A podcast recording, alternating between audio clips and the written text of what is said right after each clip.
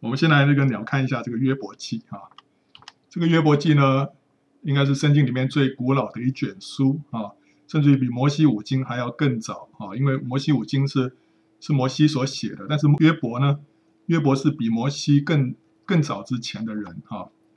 就它的内容来看，应该是在亚伯拉罕、以撒、雅各那个时代啊。为什么呢？因为约伯很长寿哈，呃，亚伯拉罕活了一百七十五岁，我们知道那个在圣经里面。你看《创世纪》啊，人的寿命是越来越短啊。到亚伯拉罕的时候，他活了一百七十五岁，所以人的寿命越来越短。但是约伯活了多久啊？他可能活了两百一十岁。怎么知道两百一十岁？因为他他后来从这个苦境转回之后啊，神赐给他一切的都加倍啊，加倍的产业，然后儿女呢又多了七个，那加上原来原来的那七个就，就就合起来就十四个哈。所以当然原来那个已经过世了，但是问题就是说他们灵魂是。是永远的，所以呢，呃，儿女加倍了。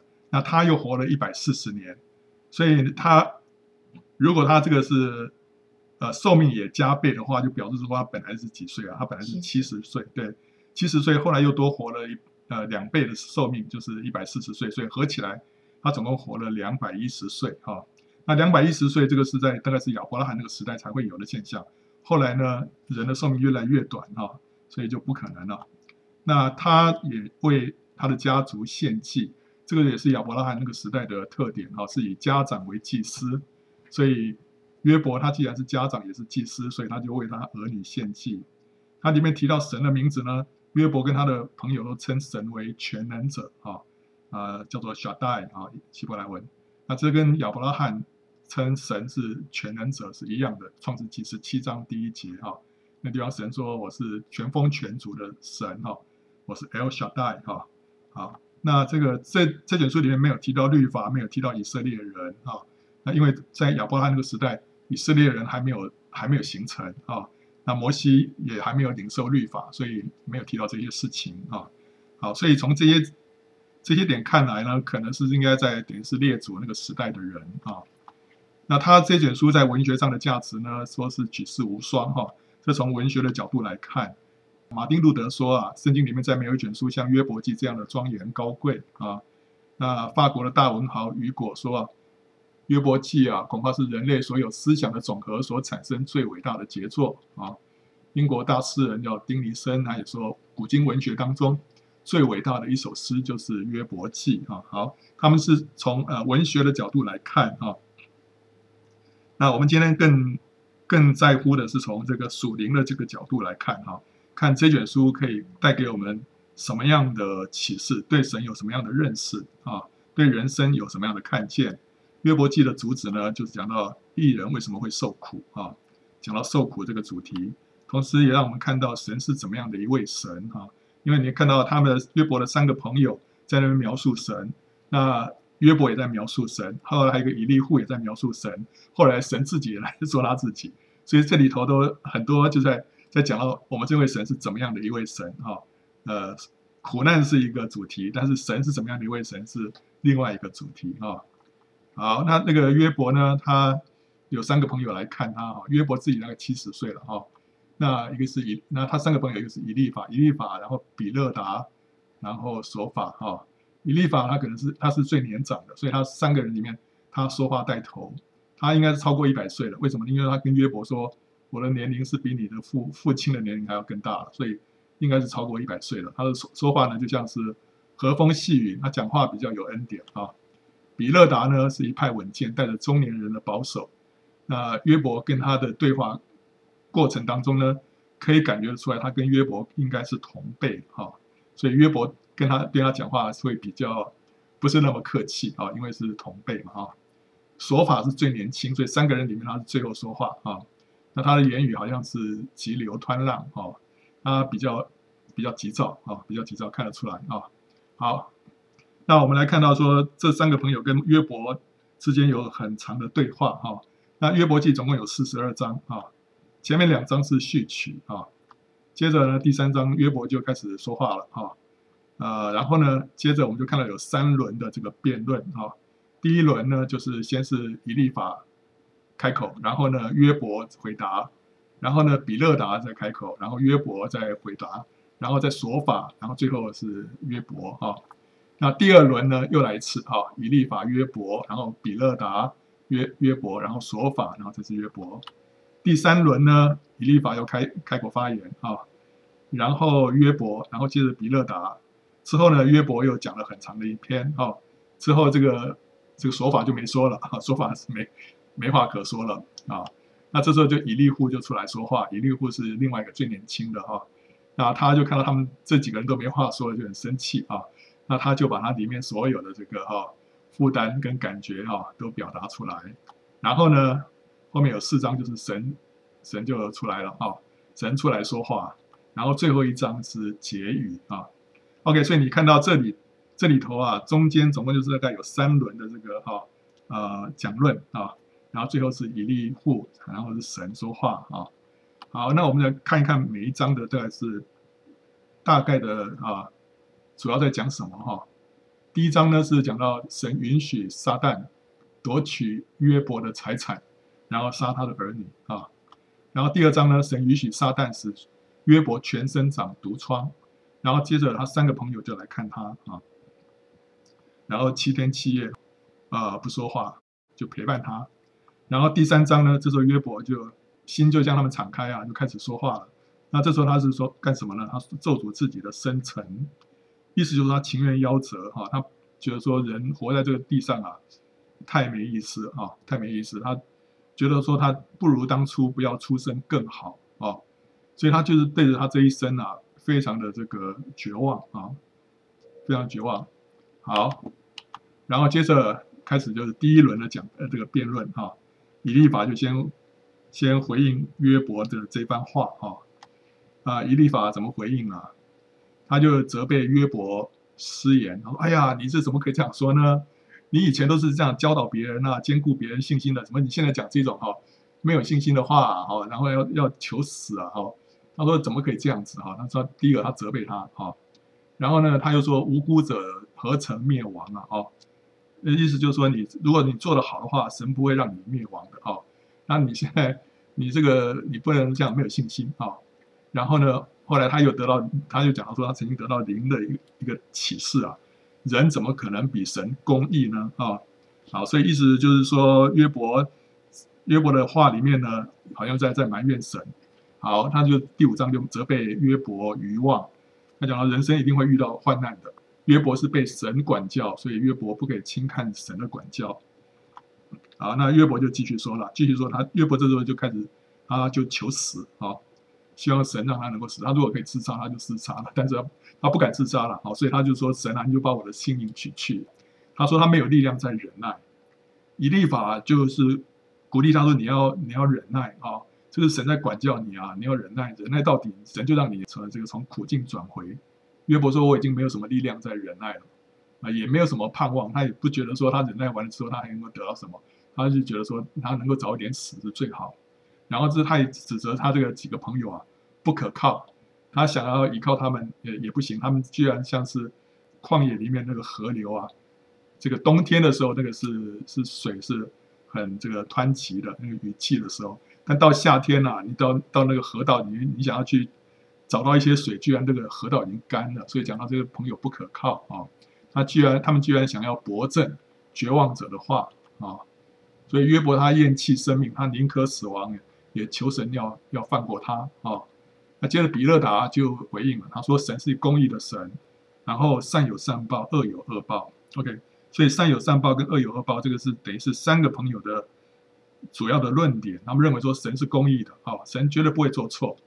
然后呢，约伯碰到这种事情，一定是他做错事情，他遭到一些恶报，所以一定是这样子啊。所以重点就是要约伯呢，你就是要悔改，你就是要转回啊，不然的话，你就是要遭到恶人的报应啊。那约伯就说：“人在神的面前怎么可能称义呢？神是可畏的啊。他即使他自己是有意，他也不敢回答神啊。约伯他自己他知道说，在神的面前啊，所有的义都算不得什么。”都不能在神的面前自夸，但是在人的角度啊，从人的这个标准来看啊，其实他是觉得说他是一个义人啊，他没有做什么不对的事情啊。那接着约伯就转向神，向神祷告说：“神啊，你为什么要攻击我啊？你从这个约伯跟他朋友之间的对话当中啊，你就发现了，约伯有时候跟朋友讲一讲之后，他就转过头来跟神祷告，所以他是一个祷告的人。所以为什么他会呃从神得到一些话哈、就是因为他常常跟有跟神之间有有着密切的交通，所以他跟人讲讲之后，他很自然的就会跟神说话啊，神啊，你为什么要攻击我啊？然后接着说法就说话，他说神是无所不见的啊，什么都知道。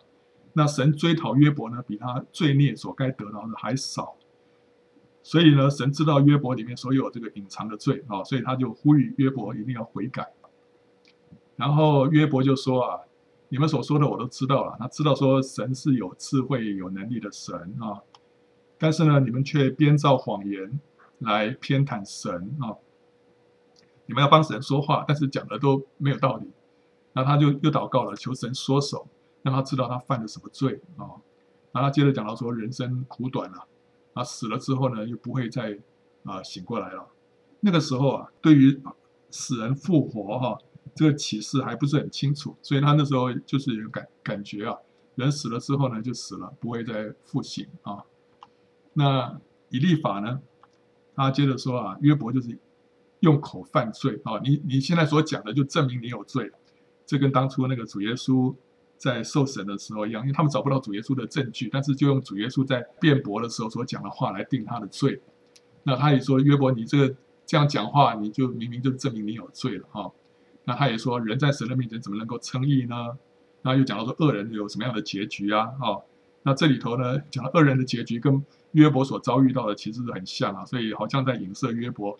就是恶人啊，但是他用恶人有什么样的结局来来怎么样来警告约伯啊？说你这样下去的话，你就会遭到这样的结局啊。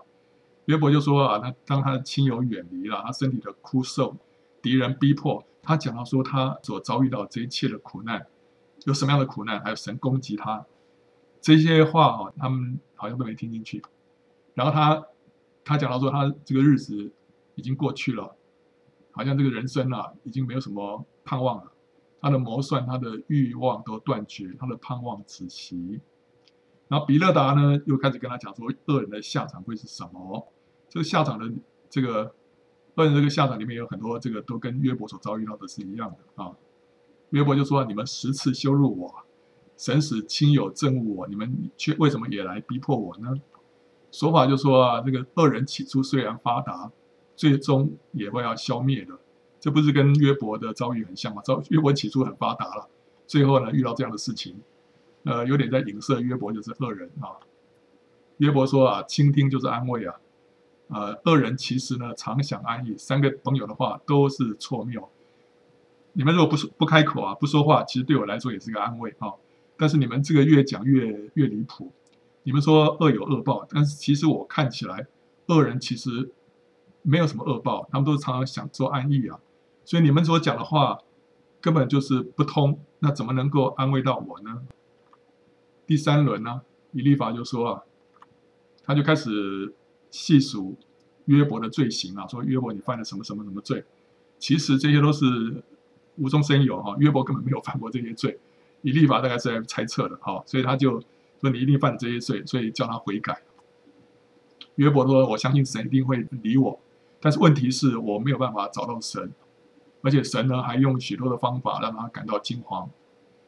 那约伯他自己也说，他知道恶人所作所为是什么，他也知道这些恶人呐、啊，最后一定会受报。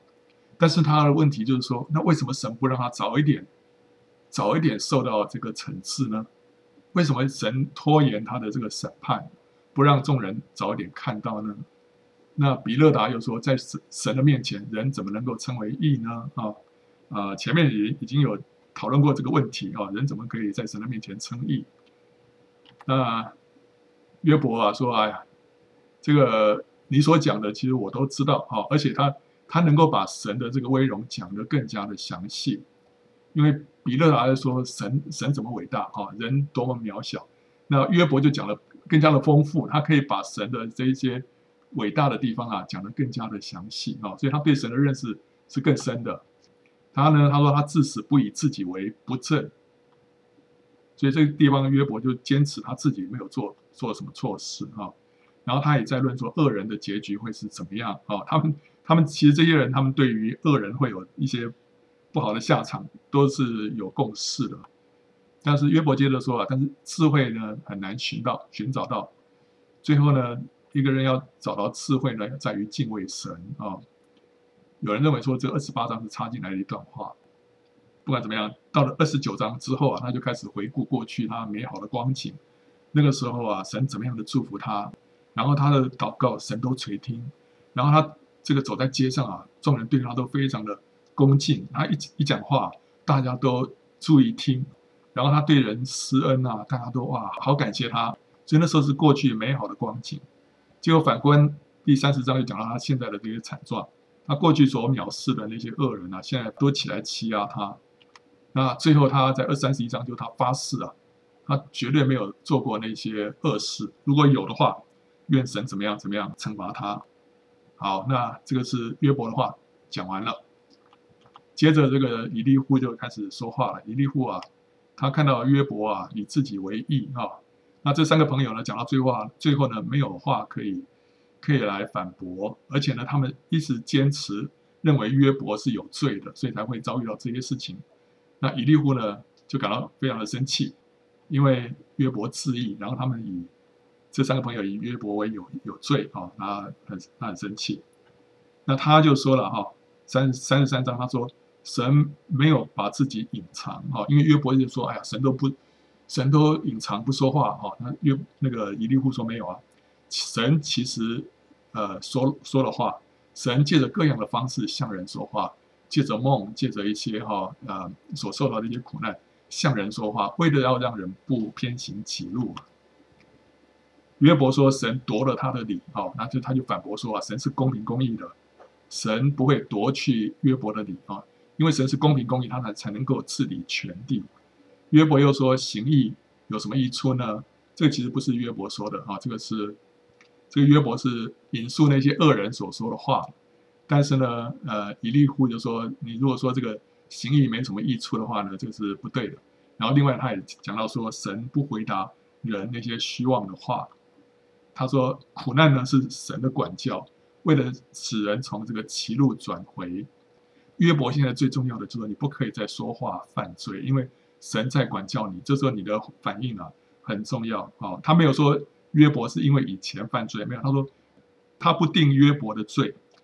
他们的三个朋友说：“约伯，你一定是以前犯了罪，所以现在神惩罚你。”啊，一利户不是这么说。他说：“你现在遭遇这些事情，是神在管教你。但是呢，重要的是说，你这时候的反应，啊，不可以在话语上面犯罪。这个是以利户的重点。那最后他就讲到说，神是是何等伟大的一位神，所以我们要敬畏神啊。这三十七章，接着后面四章啊，神就自己出来说话了。”他在旋风里面回答约伯，三十八章他就问约伯，关于他创造天地星辰、风霜雨水的奇妙啊，神造物的奇妙，约伯你都知道吗？啊，这当初是怎么创造的？你可以回答我吗？接着三十九章他讲到他创造动物还有飞禽的奇妙，这些动物的这个生命的这些特质啊，啊，你可以回答我吗？哦，怎么他为什么可以鸟可以这样子的这个照顾他的这个？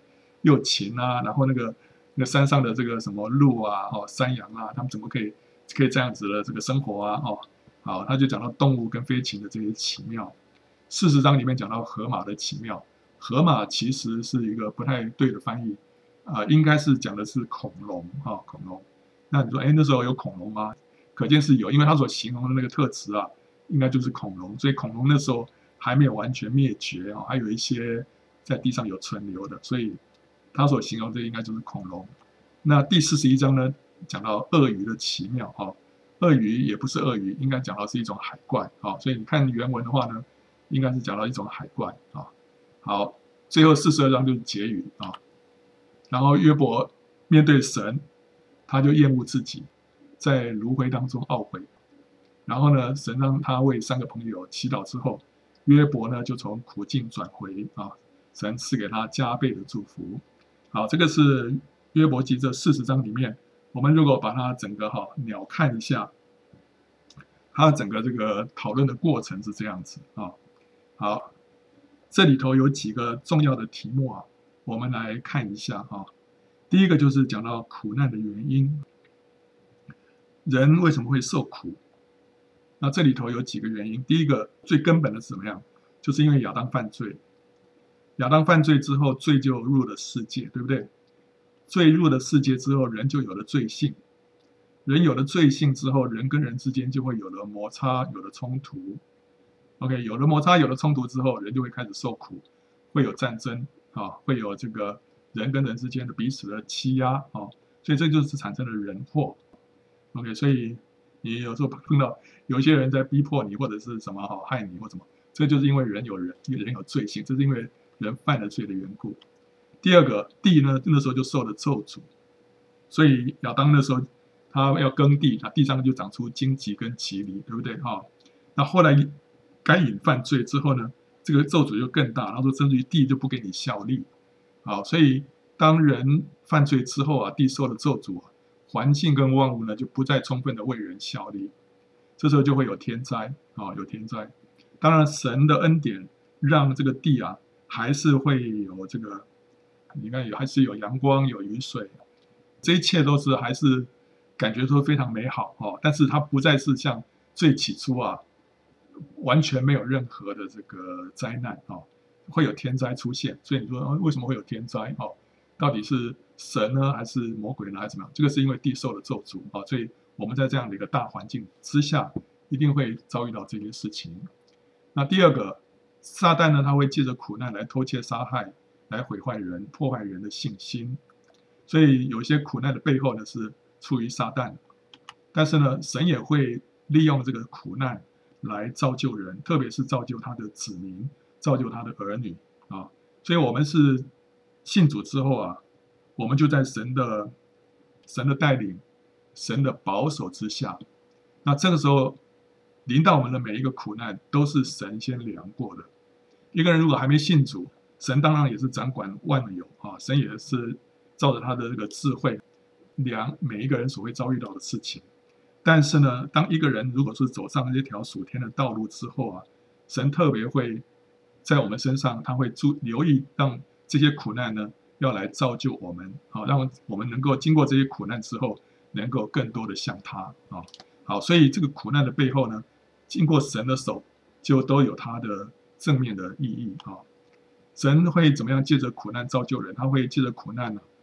来塑造或管教人，这方面可以说是在对付我们这个己，对付我们这个己，让我们这个人啊，这个老生命啊，被改变。借着苦难，我们这个旧有的生命才会被改变。所以，像雅各是一个例子，对不对啊？雅各神在他身上有很多的这个苦难，对不对啊？他一辈子从开始到末了，特别到后来，你看到好多苦难呢、啊。后来他从这个。从巴旦亚兰回到迦南地之后，还是有很多苦难。他的妻子拉结就过世了，对不对？然后呢，后来这个他所爱的这个约瑟呢，也被带到埃及去了，所以他丧失了他这个最爱的儿子。他以为他约瑟死了，后来连连那个便雅悯也要被带走，所以他这个人一再的被剥夺，被倒空。那这里头神在对付他的罪吗？也不是，其实最重要是对付他里面那个己。它里面的很强的那个己生命，所以这个那那时候在在那个雅伯渡口里面，他的那个什么那个毗努伊勒，那那时候那个天使摸了他大腿窝，就是这个就是他他一生当中的写照。神要把他生命当中最强的那一点给他破碎，他被破碎之后，他才能够从雅各变成以色列。好，所以神会借着苦难啊来改变，来造就我们这个人呢，让我们这个人啊更多有。新的性情啊，这个跟罪不一定有关系，但是跟己比较有关系啊。那第二个是借着借着苦难来惩戒、来警告，这个比较是对付我们的罪啊。当然，这个你说管教也是对付罪也没错啊。但是这里头有一些地方，我们可能是都是都是相关的，有的是对付罪，有的是对付己啊。好，那比方说以色列人，对不对啊？以色列人在那个士师时代啊。那时候以色列人只要犯罪去拜偶像，神就让那苦难临到他们，就让仇敌来来欺压他们，对不对啊？所以神是借着这些苦难啊来惩戒他们，同时来警告他们，要让他们转回啊。大卫，大卫犯罪之后，神也是借着苦难来惩戒他，对不对？他他这个杀了乌利亚，结果后来他自己四个儿子死了，这个是神借借着这些苦难在干什么？是是管教他没错，同时也是惩戒他啊。后来他这个他自己数点百姓，那神的神也让降那个瘟瘟疫，对不对啊？这些都是神的惩戒啊，神的警告。然后呢，在末世哈，神会降下一些灾难来。那这些灾难是要干什么？也是来惩戒、来警告这个世人呢、啊，要赶快的回转。所以这些都是神在掌管的，背后有这些神有这样的一些目的。那为了要来造就人，啊，让人呢不要一直往这个灭亡的路上直奔啊。那第三个。神是借着苦难呢来试验人啊，这个是要显明一个人里面隐而未现的罪跟己，这就是约伯所遭遇到的。神借着这样子呢，要显明约伯里面的所思，对不对？好，约伯看起来表面上看起来都很好了，那但是呢，你现在需要更加这个七倍加强的火来去烧它哈，你才会把里面那些深处的那些渣子啊，它才才能够浮现出来。所以神借着这个苦难呢，要来炼净约伯，就是显明他里面隐而未现的罪，还有跟这个己生命啊。所以前面那个是神是对付我们已经显明出来的罪，后面呢是有一些还没有显明出来，但是神呢要把它显明出来啊。这个是借着试验。最后一个是保守，就是预防人犯罪，像是保罗身上的那根刺，保罗身上那根刺是他的一个苦难，对不对哈？那是因为保罗犯了什么罪吗？没有，保罗没有犯罪，但是神为了预防他犯罪，犯了什么？犯什么罪了？犯骄傲的罪，对啊。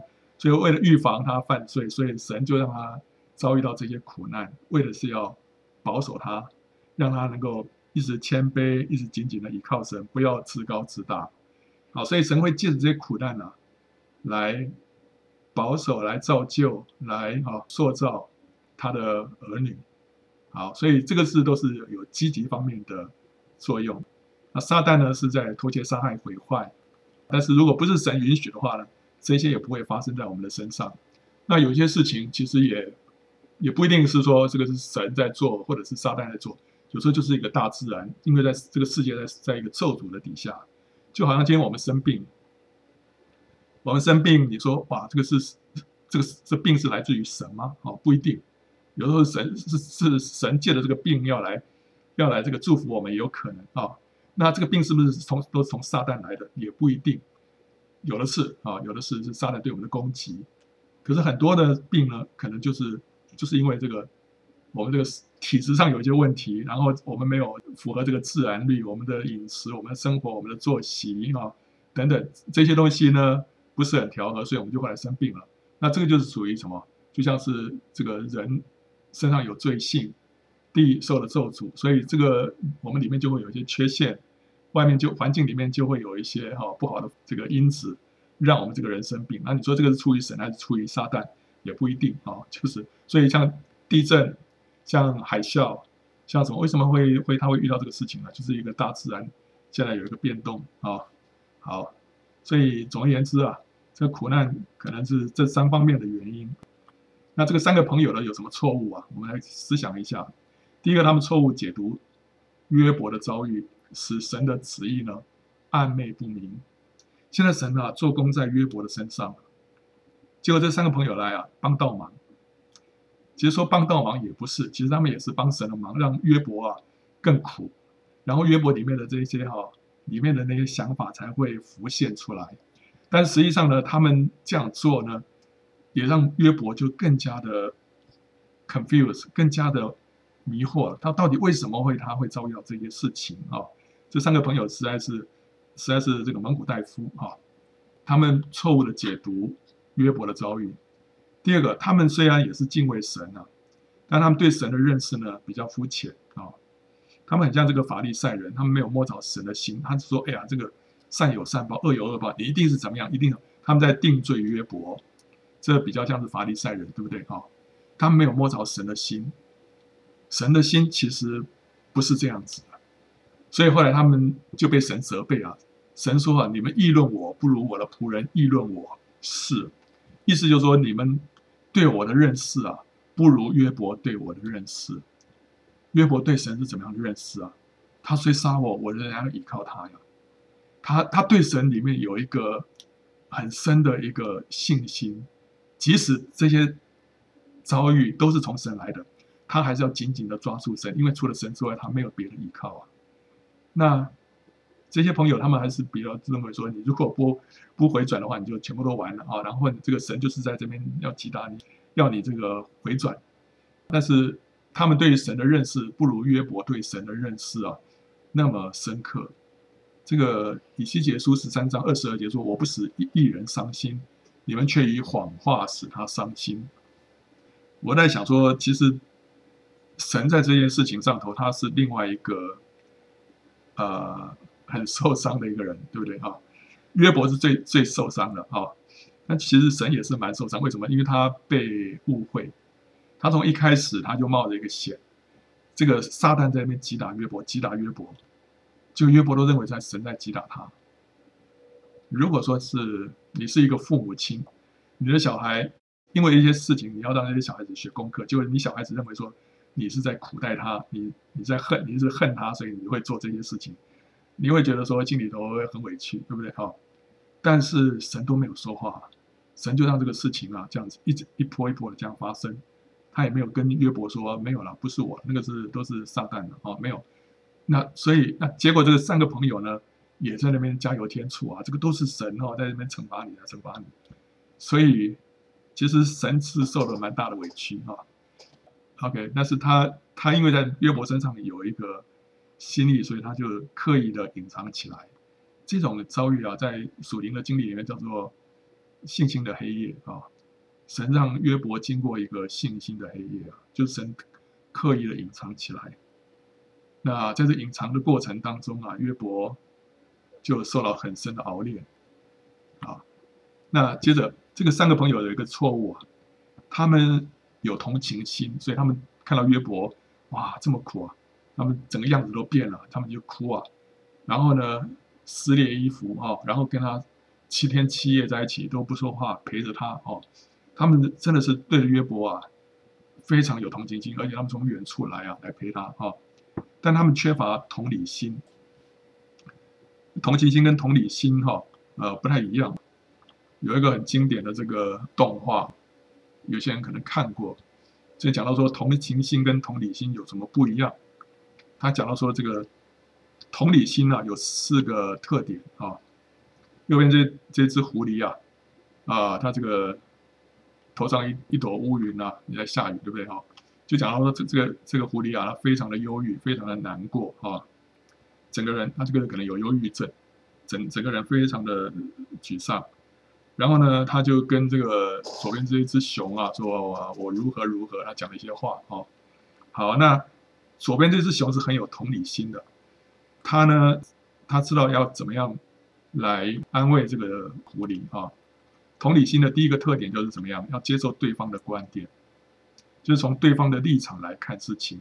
这个熊要从这个狐狸的这个观点、啊、来看事情。你接受对方的观点，不一定说你同意他的观点，但是至少你要先从对方的这个立场哦来看这个事情。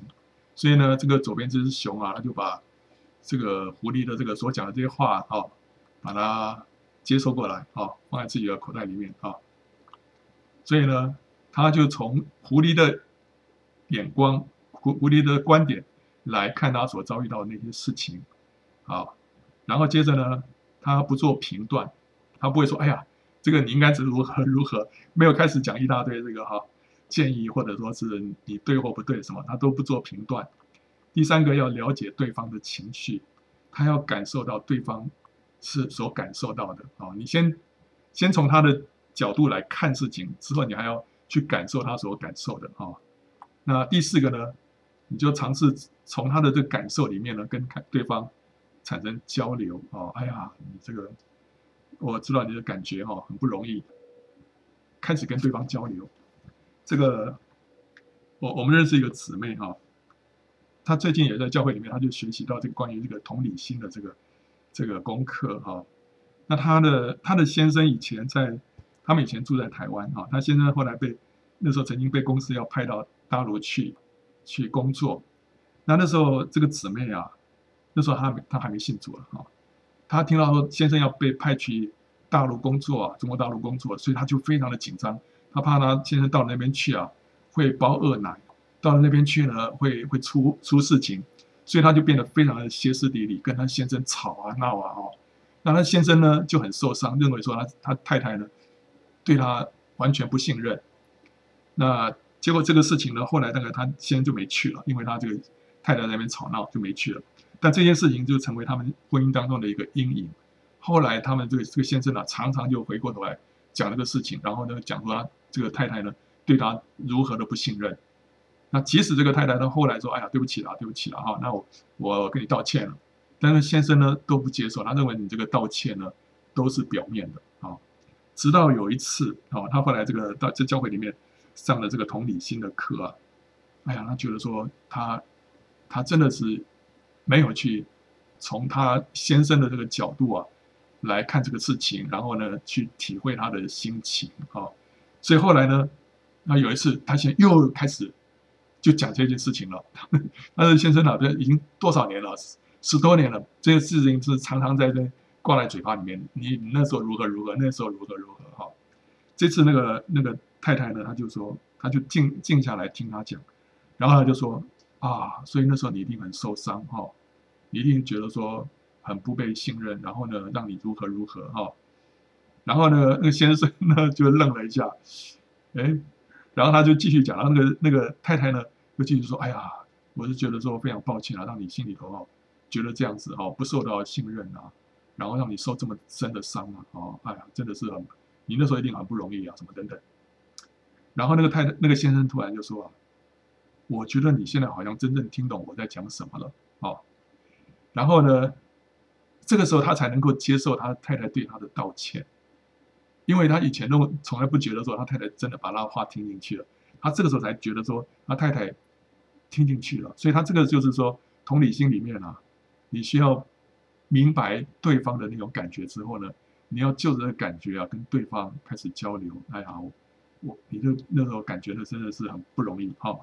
然后，OK，好了，那同理心另外还有一些特点哈。这个动画里面他继续有说啊，就像一个人啊，好像掉在一个洞里面，这个狐狸啊掉在这个洞里面，好黑哦哈，啊，觉得好，就里面非常的孤单。那同理心这个熊呢，它就会。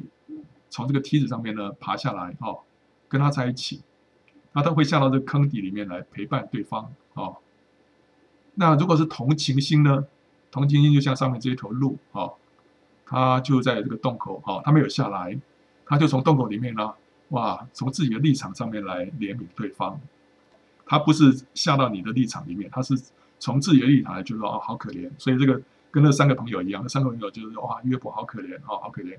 但他从来没有站在约伯的这个角度来感受约伯所感受的啊。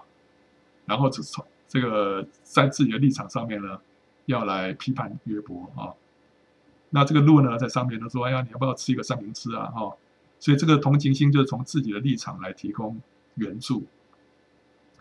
那这个同理心呢，他就要设法去感受到对方的感觉啊。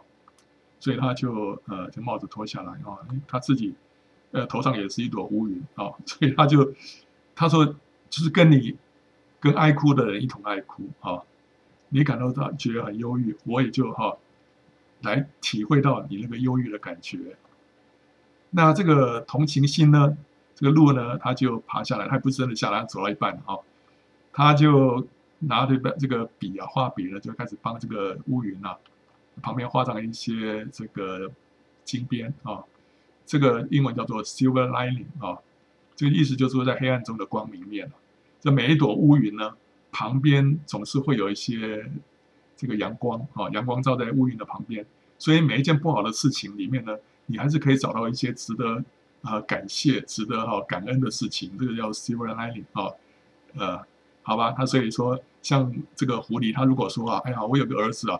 整天沉迷要打电玩呐，哦，功课又不好，哇，让我好操心呐，哦，那这个同情心呢，他就会，他就会说啊，哎，至少他是安分守己啊，他没有去吃喝嫖赌啊，也没有去混太饱啊，哦，这是一个例子了，哦，意意思就是说，你不要陷在自己的这个哈、这个立场上面、观点里面，你应该要换一个观点想，哎，你换一个想法，你会觉得比较舒服啊，哦，那这个就是同情心啊。同情心，同情心不是站在对方的立场来体会对方的感受，而是把对方从他自己的立场当中拉出来，从另外一个观点来看事情。你说这不对吗？其实这这也没有说不好哦，但是。因为有有的时候，我们真的是需要把一个人从他自己的那个这个什么那个框框啊，那个自己的那个想法、自我中心的想法里面，你把他把他带出来，你要换让他换一个角度想，哎，他他也许会就就会看开了哈。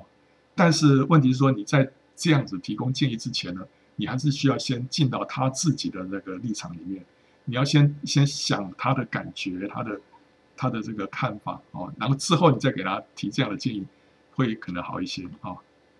那所以，这个这个动画呢，最它的结论就是说啊，这个同理心会建立人跟人之间的一个连结，可是同情心呢，会让你产生一个距离啊，因为同情心是站在另外一个角度来跟你说话，但是同理心呢，是跟你站在一起啊，来陪伴你，所以这个就是罗马书里面所说的了，十二章十五节说，与喜乐的人要同乐，与哀哭的人要同哭。啊，圣经里面没有同理心这个词，但是有这样的一个同样的真理啊，就是要，所以主耶稣为什么那时候在拉撒路死了之后啊，去到他坟墓那边，耶稣哭了。耶稣为什么要哭啊？耶稣明明知道说等一下就要让他复活了，就根本没有必要哭啊。他可以跟呃马大、玛利亚说：“哎，不用哭，不用哭哈，大家都在哭哈，不用哭啊，他等一下就要复活了。”没有，主耶稣还跟他们一起哀哭啊。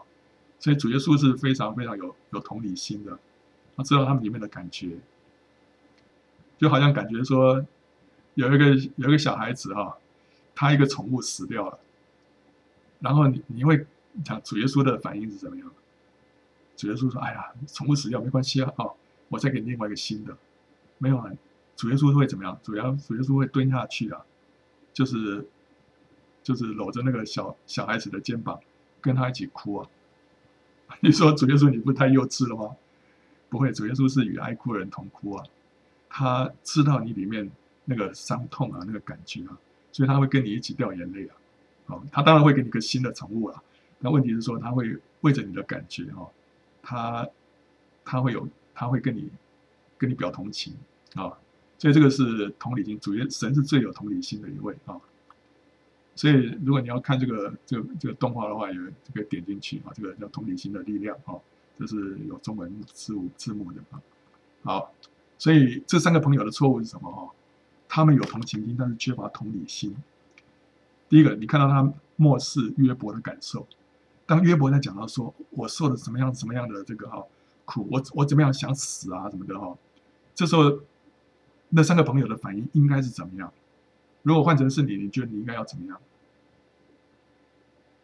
这个三个朋友是给我们一个错误的示范哦，他们就就漠视他，他们不去说哦，真的哦，哇，真的很苦啊，真的是很不容易啊。他们这样子，这个那些亲朋好友这样对对对待你哦，然后你遭遇到这些事情，他们应该要救他约伯的这个感觉啊。跟他有一些沟通，但是他们完全完全 ignore 约伯讲这些话的时候，他们把这些话当成空气，他们不去不去回应这些话，他们就是自己讲自己另外一番话啊、然后呢，当约伯真实来表达他自己里面真正的感觉的时候呢，他们去打压他。当约伯他里面最深的感觉的时候，我好想死哦，我巴不得自己没有活在这世上。那那个以利法的反应说：“哎呀，你怎么可以？”说这样子不属灵的话，哎，你以前是是那种属灵的导师哎，你怎么可以讲这么这么错误的话，这么负面的话？这是非常要不得的事情。所以意思就是说，你要讲一些这个正确的事情，这个叫做 political correct 哦，你不可以讲这种不对的事情，你一定要说感谢赞美主啊哦，你要讲一些对的事情，不可以讲。你不可以讲真实的事情，你不可以讲你真实的感觉，他得打压他真实的表白啊。但是神是一个，神是一个非常真实的神，他要我们在他面前真实的把自己敞开，说真实的话。上个礼拜我不是举了一个例子吗？那个那是那个有个讲员叫做爱德华米勒了，他讲到说他有一次在一个聚会里面，结果呢就听到大家在那边赞美神，感谢神，就他看到一个师母哦，在那边哈利路亚赞美神，感谢神，神啊我爱你啊什么的，就圣灵在他在这个这个讲员的里面啊，说这个姊妹在说谎，那他就过去跟那个师母说啊，说姊妹啊，你要说实话。哦，你要说实话。那那个姊妹还是说哈利路亚，神啊，我爱你啊，耶稣我爱你啊。然后他就说姊妹啊，你要向神说真实的话。结果那个姊妹就哭出来了，他就开始说神啊，我恨你。为什么让我遭遇到这样的事情，遭遇到那个事情？神啊，神啊，我恨你啊！结果他这边一边讲一边哭的时候啊。后来怎么样？圣灵就浇灌在他身上了，充满他，然后医治他。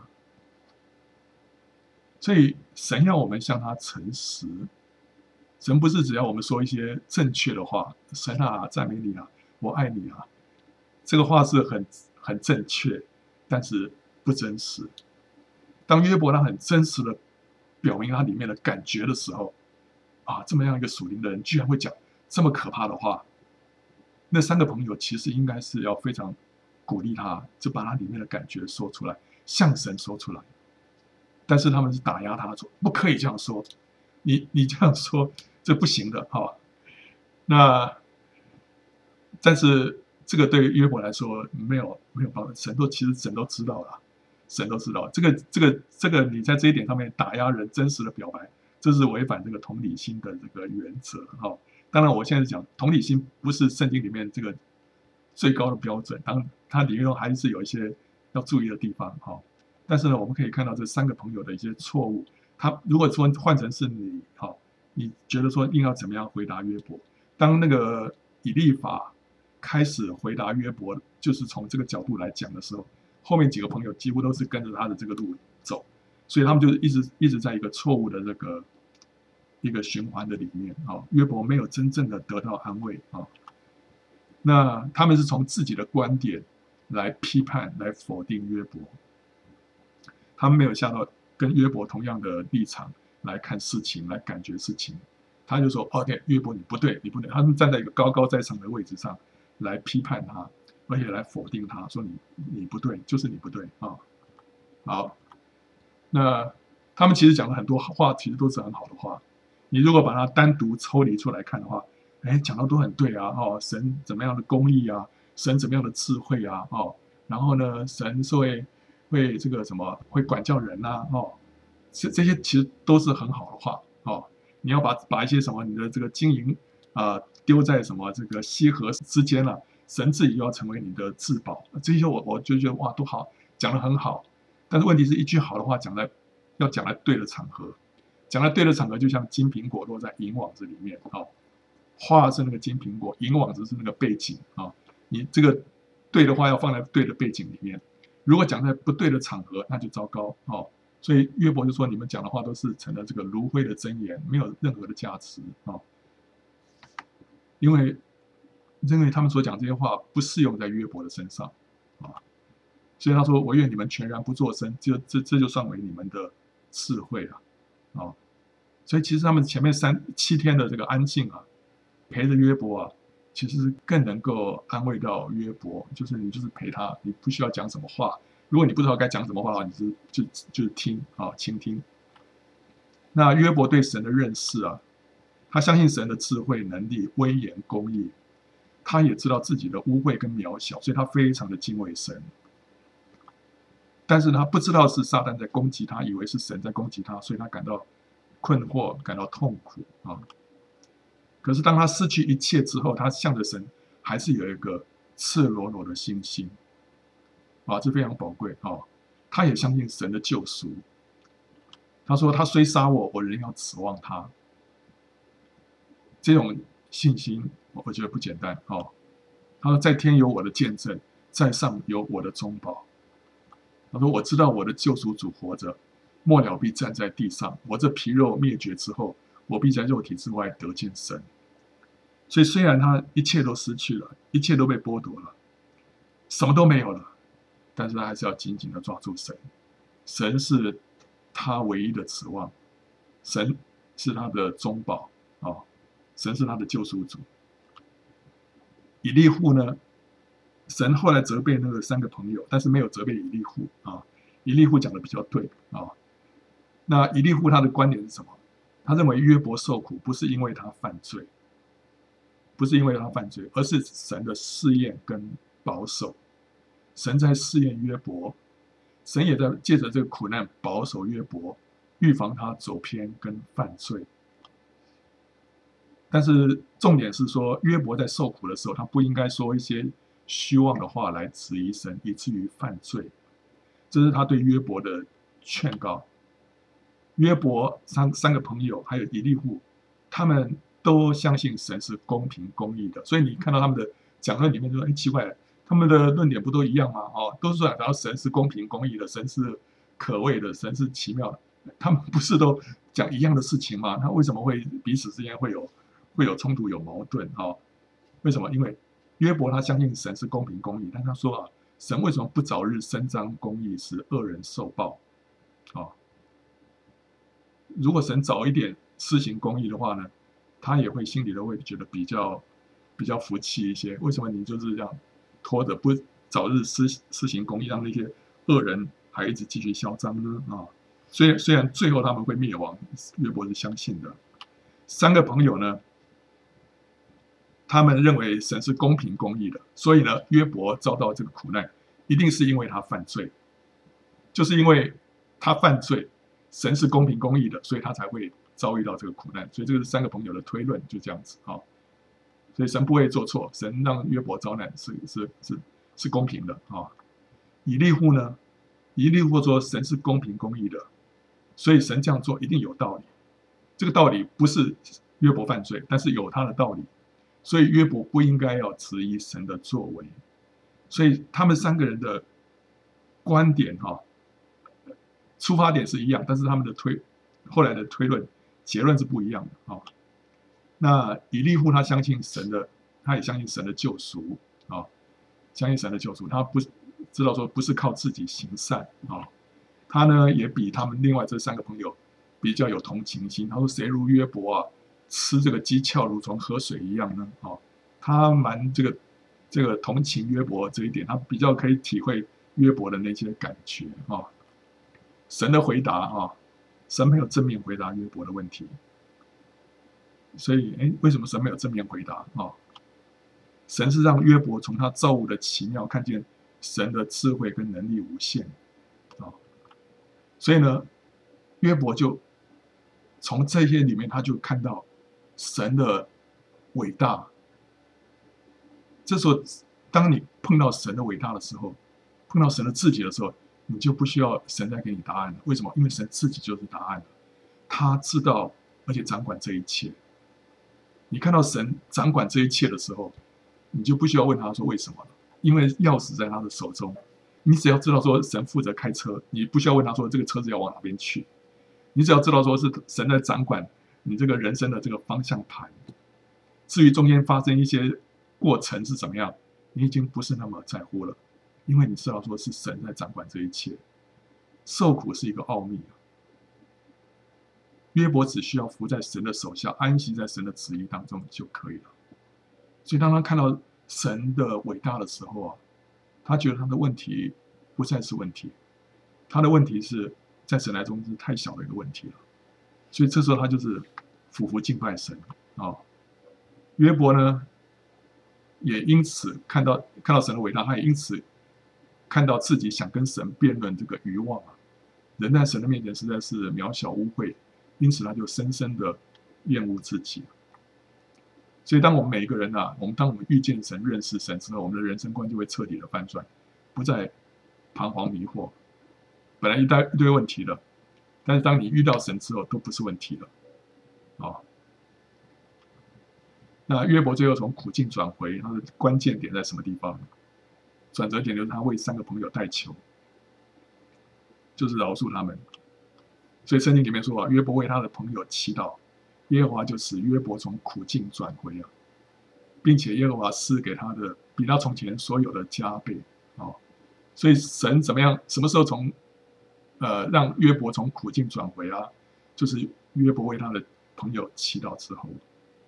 所以这这让我们看到啊，就是说，今天我们要从苦境转回啊，其中有一个很重要的一个点，就是要饶恕，饶恕那些曾经伤害、逼迫你的人。